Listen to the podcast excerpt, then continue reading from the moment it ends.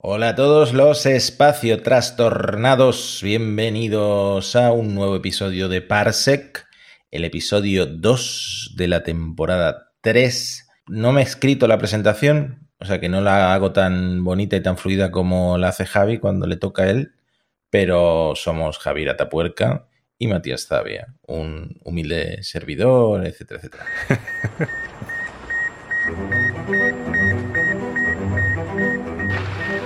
choose to go to the moon in this decade and do the other things, not because they are easy, but because they are hard. If you're going to pick some place to die, then why not Mars?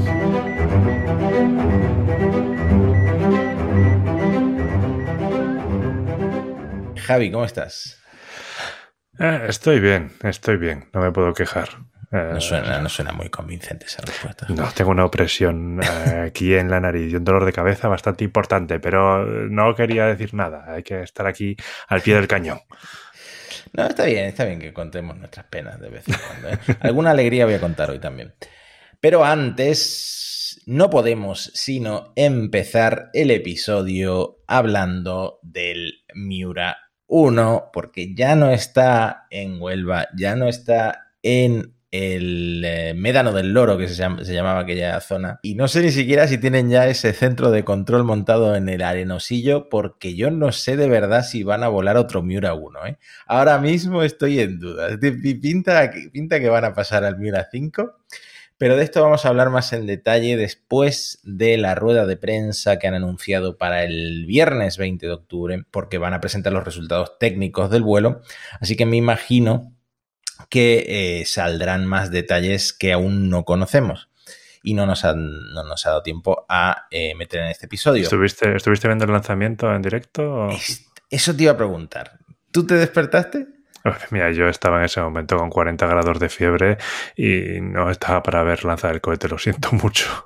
Yo me puse la alarma y me desperté, pero justo, justo, justo a tiempo. O sea, que si, si hubiera cerrado los ojos y hubiera pamplineado un poquito más en la cama, me lo habría perdido, pero no, lo vi justo a tiempo. eh, una- un lanzamiento en horario inte- intempestivo para los españoles, las 2.19 de la madrugada. Aún así había mucha gente en la playa la gente de, esa zona de Mazagón y de esas playas de, Huelva se tomaron muy en serio y con, con mucha emoción todo esto. eh, y además se vio increíble desde la playa. Ahora pondré algún vídeo para los oyentes de Spotify y de YouTube.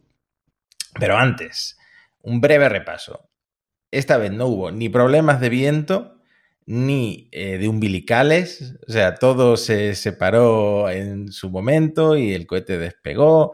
El, el B, el único motor de este Miura 1, de este cohete suborbital, funcionó a la perfección como estaba previsto, como estaba previsto dentro de PLD, porque nosotros esperábamos que el cohete tuviera un apogeo, llegara a una altura de 80 kilómetros, pero finalmente se cortó el, motor en el kilómetro 46. Luego Raúl Torres salió. Muy recomendable seguir a, Raúl Torres en Twitter, además de, mm, de la cuenta de PLD Space, porque Raúl Torres entra muy en detalle eh, sobre temas técnicos, en este caso de, de la misión. Y resulta que lo habían decidido así eh, por seguridad. Cambiaron la trayectoria del cohete para aumentar la porción sobre el Atlántico, ¿no? Para evitar un desastre y además para que el cohete cayera pues en una zona, en su zona segura en caso de, fallo. Además, redujeron el tiempo de empuje del motor unos segundos de 122 a 103, o sea que menos altura todavía alcanzó. No se puede decir que mi firma y el nombre de Parse que estaban en la aleta hayan llegado al espacio, pero, pero bueno, poca gente puede decir que, que su nombre ha despegado en un cohete, ¿no? O sea que yo estoy Ha despegado un cohete, ha llegado a 46 kilómetros de altura. eh, Bueno, no está nada mal, no está nada mal. Además invitaron a Manuel Mazzanti, espero que se pronuncie así, Bueno, es un periodista argentino que vive en Cabo Cañaveral o que cubre los lanzamientos de Cabo Cañaveral. Este también tenía cámaras, eh, yo creo, en SpaceX cuando lanzaron la Starship. Sí, este hombre hace unas fotos buenísimas, Espectaculares, buenísimas de cohetes.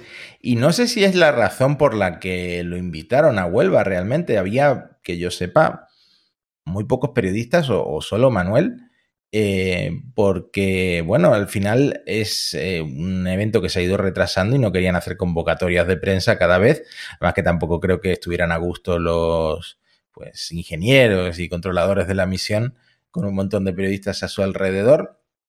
Y estoy enseñando una de las varias fotos que publicó Manuel, en la que se ven aquí a la derecha las firmas en la aleta y se ve el Teprelver funcionando. Una foto espectacular que luego aprovechó PLD Space para sus, pues eso, mm, envíos de prensa, eh, publicaciones en redes sociales. Y también estoy enseñando ahora mismo cómo se vio el lanzamiento desde la playa de Mazagón, que fue bastante, bastante espectacular. Esto al final es un cohete de 12 metros, pero iluminó el cielo nocturno. Yo creo que se vio hasta desde Sevilla, he visto vídeos, desde Cádiz.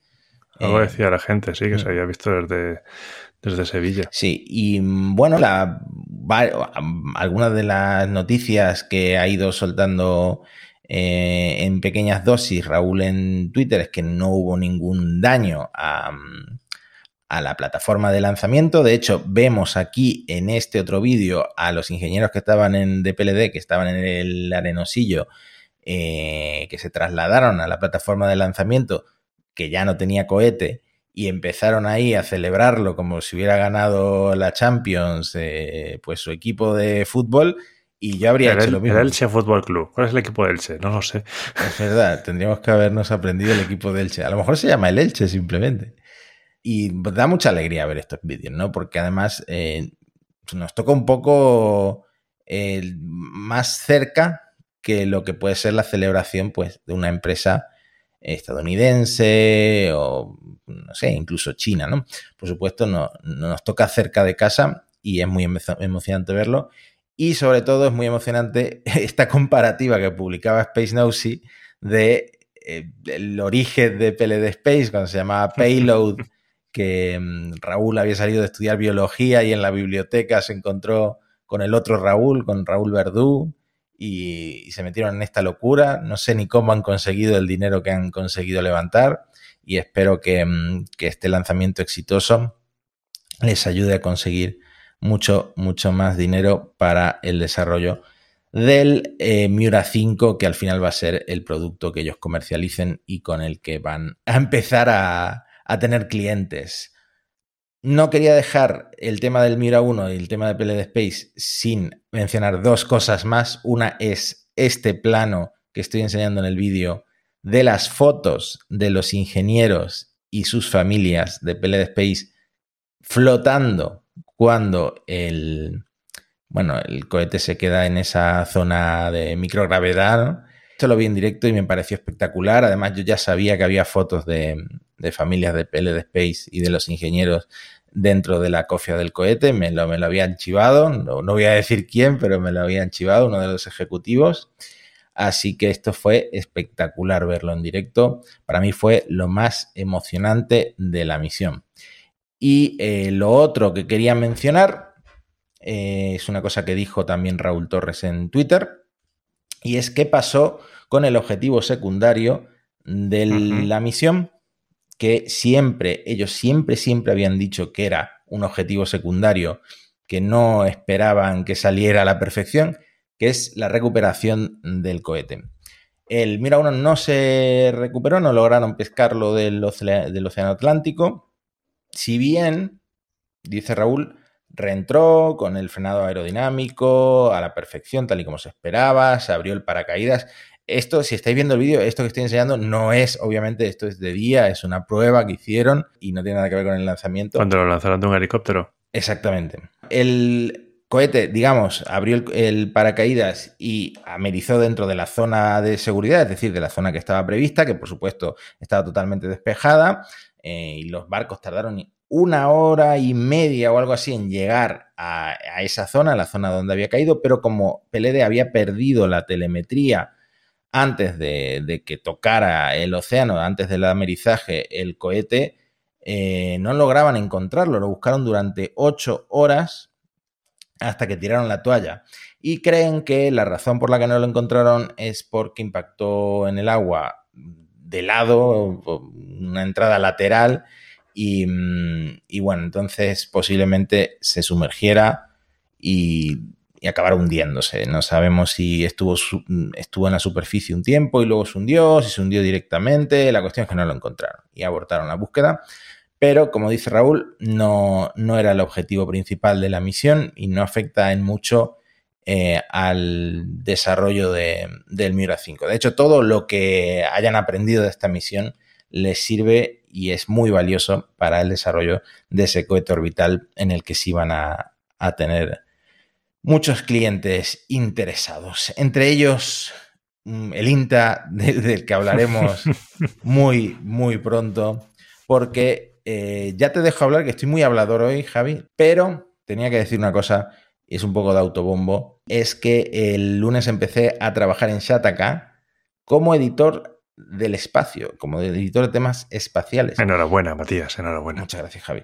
Lo cual creo que no habría sido posible ni, ni, me lo hubieran siquiera ofrecido si no existiera este podcast. O sea que se lo agradezco a la audiencia, a los oyentes, a ti, Javi, por, por aguantarme, tener paciencia y por, y por seguir grabando conmigo. No se podría tener un compañero mejor. Muchas gracias. Pero tengo que decir, Javi, que una de mis primeras noticias te la he robado a ti. Tal, tal, cual, tal cual. Plagio, plagio. Tal cual, porque tengo los, tengo los mensajes que lo prueban. Lo voy a contar. El otro día, Javi me dijo por Telegram, que es por donde hablamos normalmente, que se había dado cuenta de que el Ingenuity, el helicóptero marciano, había volado ya tantas veces eh, despegando y aterrizando desde tantos puntos distintos en la zona de Marte donde están con el Perseverance, que la NASA se había quedado sin letras para, para nombrar esas zonas que llaman como campos de vuelo, no como aeródromos. Eh, porque mmm, tenían un sistema de letras, empezaron con el alfabeto latino, el, el, campo de vuelo A, el campo de vuelo B, el campo de vuelo C, se acabaron todas las letras, luego pasaron al griego, y, y, no aquí, por aquí digo por qué letra van, no sé si era GAM. Van por la Tau, creo que era. Por ah, sí, tau. van por Tau, o sea que les queda muy poquito para, eh, para llegar a Omega y ya para terminarse el, el alfabeto griego. O sea que, que, que, que, lo de Ingenuity ya es inusitado. Llegó para hacer cinco vuelos, lleva 62, en los últimos ha batido récords. En el 59 batió, un récord de altura, voló a 24 metros de, altura, de elevación. En el 62 se supone, todavía no está confirmado, que ha batido un récord de velocidad. O sea, esto es una locura. El Ingenuity, el nivel al que está, per, como dice el Chocas, el, streamer este, está performando al máximo nivel el Ingenuity. no puede estar performando a un mayor nivel. Eh, bueno, en Shataka. Estamos, estamos muy orgullosos de este pequeño helicóptero. Totalmente. En Shataka no me ha dado tiempo todavía a hacer eh, mucho más. Solo he sacado, por ejemplo, que van a recortar el presupuesto del Hubble. Espero que esto no signifique que se acerque a su jubilación, porque estaba en medio de lo... del Hubble y del Chandra. El Chandra también, efectivamente. Es, van a centrarse en misiones eh, del futuro más prioritarias para, para ellos, para no perder ese presupuesto. Ya sabemos que hay recortes en Estados Unidos en general en el gasto discrecional y espero que no afecte a estas misiones, por ejemplo, la de Polaris, que quería darle ese empujón al Hubble para que durara hasta 15 o 20 años más uh -huh. y que no se acerque la jubilación del Hubble porque al final sigue haciendo imágenes impresionantes. Está ya viejito, no sé si está funcionando, no sé si está performando a su máximo nivel, pero... Eh, al menos a un nivel muy alto. Y es, está muy bien. Ha, ha, habido hasta observaciones conjuntas del Hubble y el James Webb y eso aporta eh, muchísima información. Es que perder el Hubble sería una pena. Sí, tal cual. Bueno, me da un poco de pena que se comparen lado a lado las imágenes del James Webb con el Hubble porque las del James Webb en su fuerte, que es el infrarrojo, eh, son muy, muy, muy nítidas, ¿no? muy definidas, de mucha resolución, pero, pero sí, es que siguen trabajando en conjunto porque se complementan muy bien por, por observar distintas longitudes de onda. Pero lo último que quería comentar sobre el tema Shataka. Hoy he entrevistado para un artículo a eh, César Arza, que es el, responsable de la unidad de análisis de emisión del INTA, a propósito eh, de un nuevo fallo de un Vega. Ahora hablaremos. ¿Y sabes lo que me dijo? Dime. Que es amigo tuyo. Hombre, desde hace más de 20 años lo conozco, claro que sí. Estuvo en GMV al principio de todo, Sí. cuando estábamos ahí, estábamos ahí los dos juntos. Sí, sí. Sí, yo le, yo le dije, sí, soy Matías, eh, escribo en Shataka, no sé qué, y me dice, me habló de Parsec, me habló de ti, te conoce de hace un montón de años. O sea, es que esto, esto de, tener contactos, eh, pues la verdad me lleva a estar a dos grados de separación de los grandes del sector aeroespacial español, gracias a ti, Javi. Pero hablemos de, del fallo. ¿Quieres, ¿Quieres comentarlo tú? Si quieres, sí, podemos hablar del Vega, e igual que podemos decir que no hay campo sin grillo ni pijo sin amarillo, siempre podemos decir que no hay granja sin gallo ni Vega sin su fallo. El caso, de hecho, en realidad mm, ha sido bastante sorprendente porque en principio todo parecía haber ido bien con el Vega. Había habido algunos retrasos que tampoco eran nada del otro mundo y cuando se lanzó todo fue bien, el cohete llegó hasta la órbita que tenía que llegar y las primeras noticias que se dieron fue que se habían inyectado todos, todas las cargas de pago que iban en el cohete. Había varias misiones, varios tipos de satélites, al- algunos más grandes, otros más pequeños, pero recientemente, de hecho, ayer, el lunes, hoy estamos grabando en el martes día 17, pues ayer lunes saltó la noticia de que había dos cargas de pago que no se habían soltado del, em, del distribuidor que llevaban y que aparentemente habían reentrado con el distribuidor y se habían quedado en la atmósfera. Y descubrimos con horror que una de las cargas de pago era uno de los satélites del INTA. El INTA, en este cohete del Vega, lanzaba tres pequeños satélites que formaban parte del, pro- del proyecto ANSER. ANSER significa Advanced Nanosatellite Systems for Future Earth Observation Research y eran tres satélites, uno que tenía la nomenclatura de líder y dos que tenían la nomenclatura de follower, que iban a hacer un vuelo en formación muy cercano y tenían la novedad de que el control no lo van a realizar mediante maniobras y gastando combustible, sino que van a usar unos alerones, unas aletas, para intentar usar la resistencia y la sustentación pequeñas, pero que existen a la altura a la que se vuela, para mantener el vuelo en formación de los ¿y satélites. lo del fallo del despliegue vuelve a ser culpa del Vega? ¿Vuelve a Hmm. ser culpa de Avio y de Ariane Space? Pues en principio no. Esto es el, el elemento, se llama el dispensador Small Spacecraft Mission Service y está diseñado por SAP Aerospace. Eh, lo hicieron para Avio y es operado por eh, Agian Space. Pero, pero no debería ser, no, no sé, no- supongo que no deberíamos considerarlo un fallo de Ariane Space, porque esto lo hicieron los de SAP Aerospace. Así que también podríamos tener una discusión de quién es la responsabilidad última. Bueno, Pero bueno. mala suerte lo de los satélites españoles con los Vega, sea culpa de Ariane Space o no. Recordemos siempre ingenio. Mm. Que por cierto, La lagrimita por ingenio. bueno, y por todos los satélites caídos, pero eh, una frase que es muy interesante de las que me dijo mm, eh, César es que la misión Answer se había diseñado como eh, un sistema fraccionado, es decir, una misión dividida en varios satélites eh, en lugar de ese satélite grande que incluye todos los elementos y que gracias a esto, que se haya perdido este, eh, no es problema, la misión sigue adelante. Sin embargo, eh, han salido rápido a desmentir esto. eh, había, estaba el rumor de que la misión, pues que se había ido al traste, ¿no? Que no podía seguir adelante porque ese satélite que se había perdido se llamaba el líder y los dos que quedaron se llamaban sus seguidores, sus followers. Entonces, como eh, por lógica piensas, joder, pues si se ha perdido el líder, pues ya está, ¿para, para qué más? pero no, lo visto fue una nomenclatura desafortunada y no significa que los seguidores no tengan los instrumentos necesarios para seguir con la misión de alguna manera. Los, los followers van a dar un paso adelante y convertirse en líderes ellos mismos. Tal cual.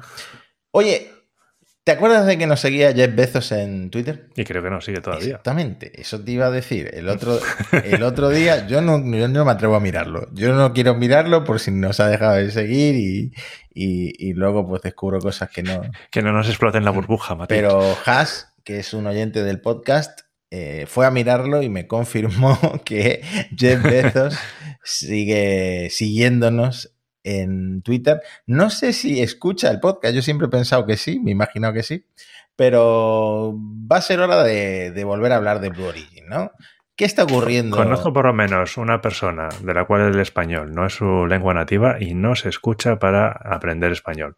Así que igual Bezos hace lo mismo, yo qué sé. Pues entonces tendríamos que meter más versos como el que has metido antes, ¿no? Para que esta persona también pues aprenda una otra forma de expresarse en el español. Cuéntame, Javi, ¿qué está pasando en Blue Origin? ¿Por, dónde anda? Porque me da, la sensación de que hacen tan pocas cosas. Supongo que dentro no es así, pero por fuera da la sensación contraria. Bueno, pocas, pero cada vez son más en realidad. Uh, para empezar, podemos comentar que ya ha habido, ya se ha terminado la investigación de los problemas que había tenido Blue Origin. Si recordamos, el 12 de, septiembre de 2022 habían tenido un problema con una misión no tripulada y tuvieron que abortar, la cápsula salió, no hubo ningún problema y obviamente no hubo nadie afectado porque era una misión no tripulada. Si hubiera sido tripulada, aparentemente tampoco habría pasado nada, pero eso, eh, eso llevó a que la FAA paralizara los lanzamientos y que eh, llevara un proceso de investigación para ver qué pasaba. Ya se eh, presentaron los resultados. Aparentemente había un fallo termoestructural, es decir, una cuestión térmica que afectaba a la estructura de la boquilla del motor de la nave, del BE 3PM.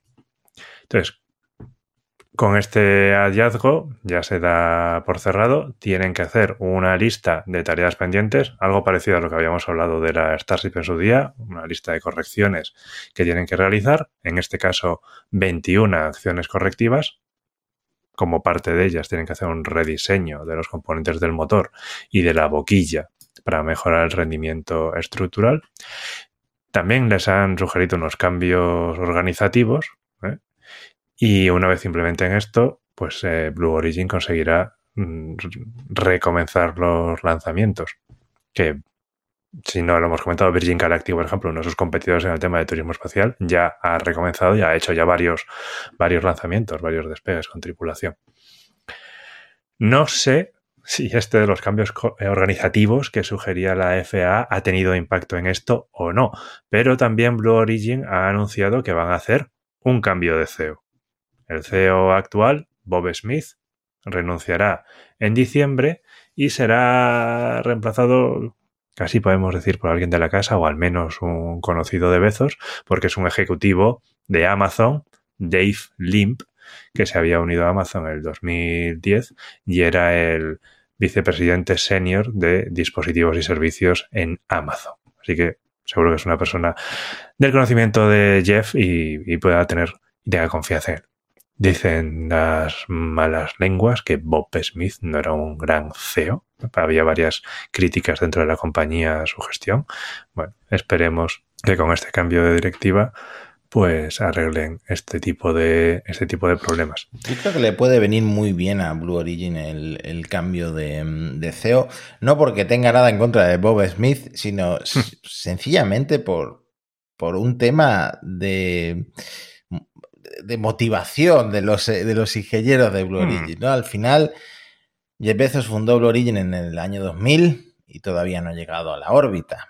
Es cierto que quieren llegar a la órbita con el New Glenn, inciso, empecé a leer el libro este que recomendamos en el episodio anterior. Me hace mucha gracia las descripciones. De más allá. Sí, me hace mucha gracia las descripciones que hacen de del John Glenn y, y, el Alan Shepard original, ¿no?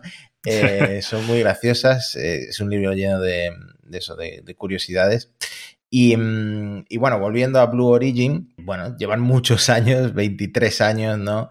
Eh, sin alcanzar la órbita. Las comparaciones son odiosas, porque SpaceX tardó 6 con el Falcon 1, pero bueno, el Falcon 1 era el cohete que era. Y, y, el Falcon 9 incluso es el, casi la mitad de, de capacidad de carga que, que, el New Glenn. Han sido ambiciosos pasando del New para el New Glenn. Mm, sí, tal cual. Eh, por ejemplo, miré cuánto tardó Rocket Lab, tardó 12 años, entonces... Eh, Pero con el Electron, que es mucho más pequeño, es que también... Claro, está esa dualidad, ¿no? Por un lado, la ambición del New Glenn es un cohete de Metalox, es eh, la tecnología esta novedosa que todavía nadie ha conseguido perfeccionar.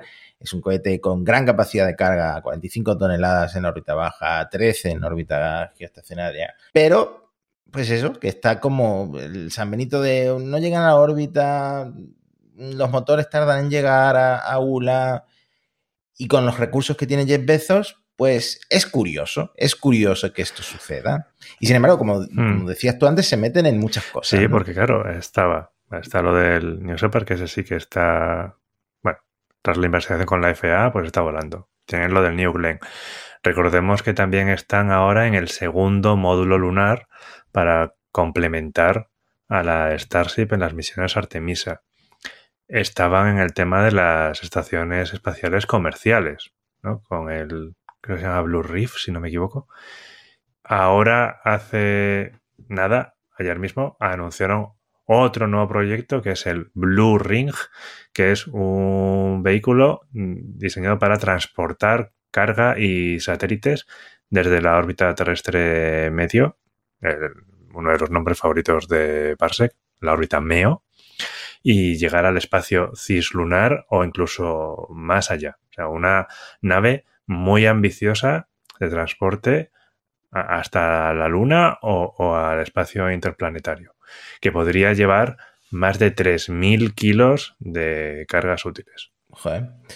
Pues sí que, sí o sea que, que, se meten en... Sí que se han metido sí en fregados. Fregado, exactamente.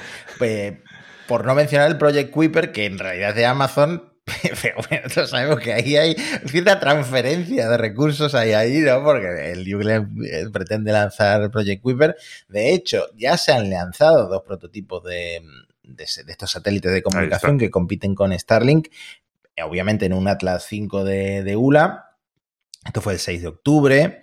Y justo estamos grabando 17, pues justo el 16 de octubre, justo ayer, los eh, ingenieros de Project Kuiper presentaron un escueto, eh, una escueta actualización que dice que los satélites, que son el Kuipersat 1 y el Kuipersat 2, ya están completamente activados, desplegados, generan energía de forma independiente y se comunican con el centro de operaciones. O sea que esto funciona.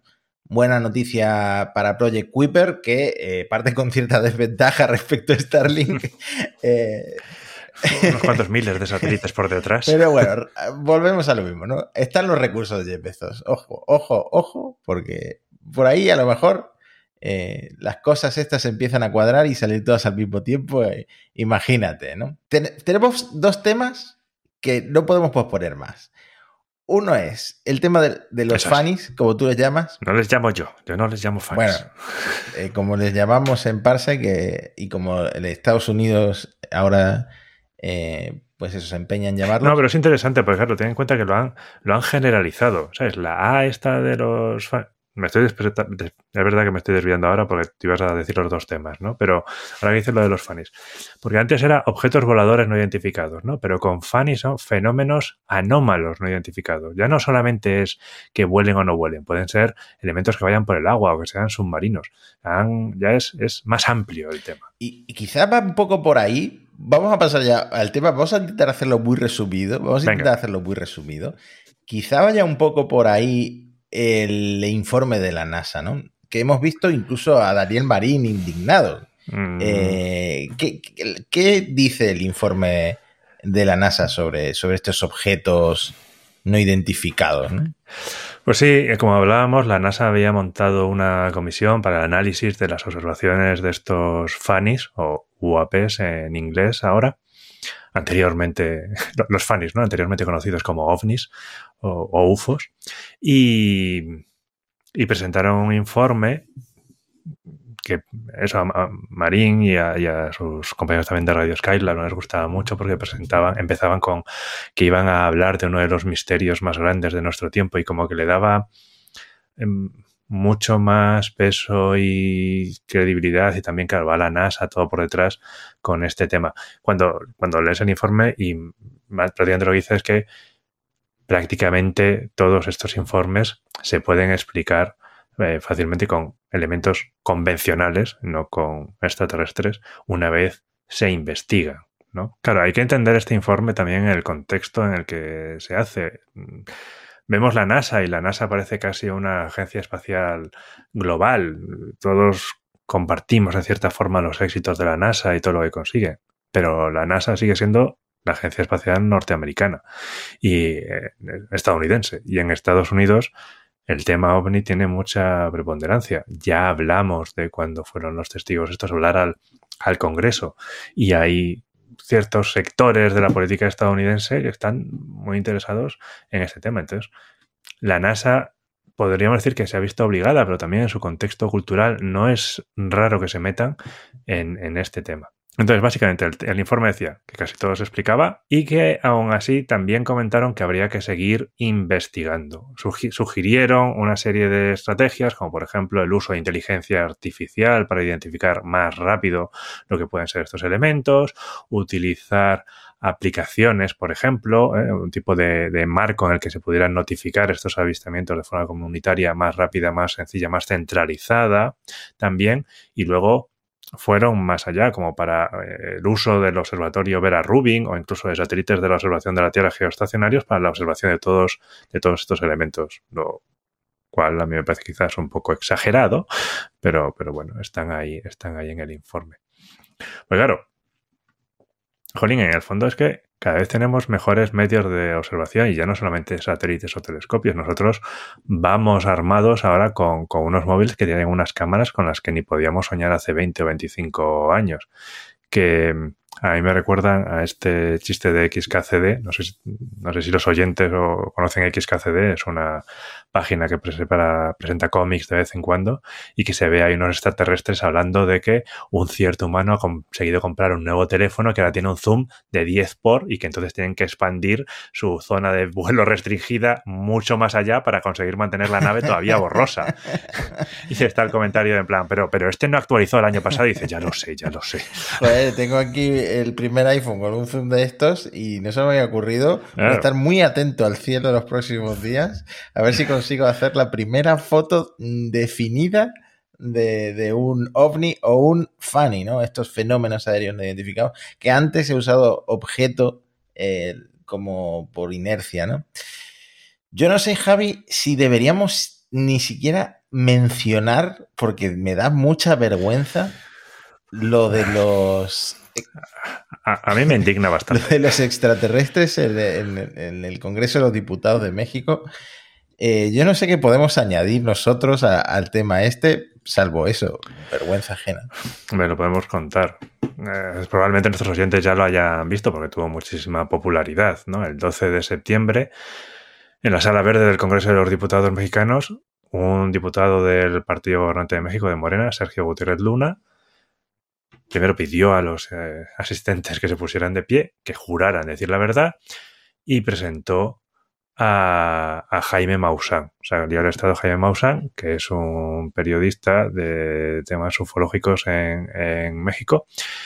Curiosamente es el, presentador del programa de televisión mexicano Tercer Milenio, ¿eh? un nombre que nos, que nos relaciona con el cuarto milenio de Iker Jiménez aquí en España. Entonces este hombre Hizo un gesto, sacó dos pequeños sarcófagos que se abrieron y en su interior había dos cadáveres extraterrestres eh, en miniatura, mini, minietes, mini aliens, momificados y declaró que esto se encontró en una mina de diatomeas en, en, Cuzco, en Perú, y que se creía que tenían aproximadamente mil años.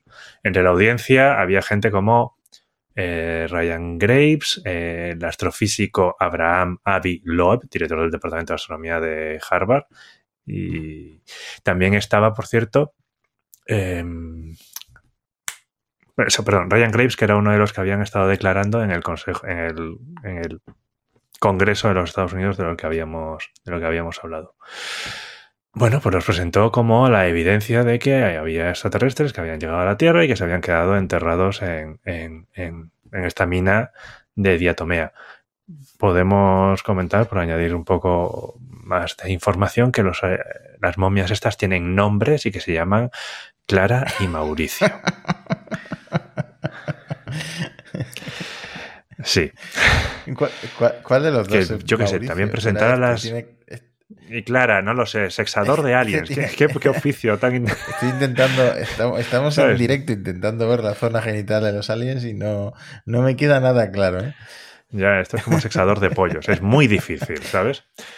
No lo sé. Y que mira, mira las cajas también. Son unas cajas con, con satén blanco de ataúd. No, no sé si este es el mejor sistema para mantener estas momias. Aunque es cierto que tienen unos sensores ahí de temperatura y humedad. Así que, A mí- yo me, yo me alegro que las, los rostros, las caras, las cabezas de, de estos aliens sean exactamente iguales que, que las del emoji del alien, ¿no? Porque entonces ya no hay que inventar un emoji nuevo.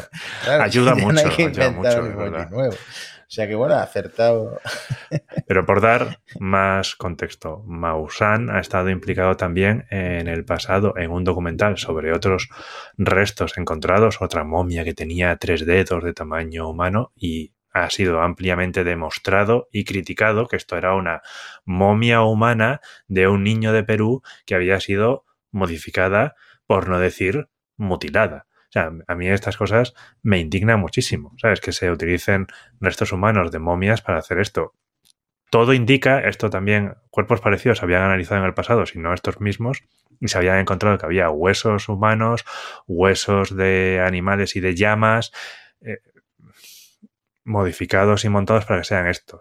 Que sí, que, que probablemente con los análisis del carbono 14 que se hizo en la Universidad de México, pues se detallan que sean antiguos, que es la universidad también ha salido declarando que lo único que han dicho es que sean antiguos, que ellos no han dicho nada de que sean alienígenas, ni no alienígenas, ni humanos, ni ni humanos, que eran solamente antiguos, que no les metan en estos follones, básicamente. Me parece terrible la manipulación de, de mo- momias arqueológicas para hacer esto. No sé, me quedo sin palabras. Eh, De verdad, me- me molesta mucho. El Ryan Grace que habíamos dicho, el teniente piloto retirado, también expresó su decepción, describió los acontecimientos como un gran paso atrás y un truco sin fundamento. Este hombre también estaba muy indignado. Yo lo único que puedo decir es una reflexión que tuve hace unos días y es que eh, ¿qué nos ha pasado a todos después de la pandemia? Que hay gente defendiendo esto, eh, pues incluso gente que yo conozco en persona, que he visto defender esto con uñas y dientes en, en Twitter, em, incluso atacando a divulgadores, divulgadores conocidos por intentar ocultar eh, esta versión de los hechos, estas posibilidades, pues esgrimiendo el argumento de que no podemos negar que pueda ser esto, en caso de los Fanny, pues pueda ser un, pues eso, un objeto de origen extraterrestre, bueno, y en el caso de, la, de las momias pueda ser pues una momia de, de origen alienígena también, ¿no? Claro, el argumento del agnóstico lo puedes usar para muchas cosas, eh, pero llega un punto en el que da un poco de, de, pereza estar atacando a otras personas, pues con ese argumento, ¿no? Que no se puede demostrar que tal cosa no sea tal cosa y que tal otra no sea tal otra. No sé si me he explicado, pero bueno, tampoco voy a estar aquí dando nombres y, y acusando a gente. Creo que sí, y, tampoco vamos a señalar a nadie, pero como decía Carl Sagan, explicaciones extraordinarias necesitan pruebas extraordinarias. Si a mí me dices que eso es un extraterrestre, tienes dos. Incluso Maussan decía que tenía más restos. Da uno de esos, suelta uno de esos, coge una de esas momias y dáselas a una universidad. En abierto, ya está. No simplemente mandarle los restos a alguien a que los analice ni nada. No, coge una de esas momias y dáselas a alguien. Y ya está. Ya está, ¿qué problema hay? Vamos a hacerlo en abierto. Habría que resucitar a Carl Sagan, ¿eh? Ese hombre era muy grande. Sí. sí. Javi, yo no sé si deberíamos meternos ya en el otro tema porque era un, era un tema bastante extenso. Tenemos que hablar de asteroides. Tenemos que hablar de, de muchos asteroides. Las misiones asteroides están de moda. Ha habido varias a lo largo de la historia, pero ahora mismo siento que están de moda y siento que están pasando cosas interesantes. Eh, no solo a nivel desviar un asteroide como pasó con, con Dark, que es importante por si de repente uno viene a espachurrarnos, eh, pero también por traer muestras de asteroides a, a, la Tierra y las implicaciones que tiene eso y lo que podemos aprender de eso. Pero siento que deberíamos dedicarle más tiempo del que le podemos dedicar hoy. Así que te propongo dejarlo para, para el episodio que viene. Hablaremos de Osiris Rex, hablaremos, hablaremos de Psyche, hablaremos eh, de esos titulares que he visto de, del valor de Psyche, ¿no? Eh, en inglés eran cuatrillones. ¿Cuánto es eso en, ¿Cuántos trillones? Miles, miles, de billones de, de dólares. De dólares. Qué bien me vendría solo uno de esos miles de billones de dólares. ah, salvaría todo, ¿eh? Salvaría Blue Origin y luego a lo mejor me compraría no. una pequeña mansión, un pequeño yate. La, la felicidad y... está en las pequeñas cosas, ¿no? Una pequeña mansión, un pequeño yate, sí. Y me, me retiraría a descansar. Una pequeña fortuna. Javi, un episodio muy divertido y un episodio, pues, eh, bastante variado. Un episodio redondo de Parsec, como todos los que hacemos. No, se, se, viene arriba, no tiene abuela. No tenemos abuela, eso es. Pero me alegro mucho de que, de que sigáis ahí los oyentes, por eso que he dicho al principio, ¿no? Por el, este trabajo que me habéis conseguido entre todos. Te lo mereces, Matías. Y espero, eh, espero dar la talla y, y estar a la altura. Muchas gracias a todos los que estáis ahí, nos enseñáis cada semana, pero veros también en el tercer episodio de esta temporada que hablaremos de asteroides, entre otras cosas. Adiós. We choose to go to the moon in this decade and do the other things, not because they are easy, but because they are hard. If you're going to pick some place to die, then why not Mars?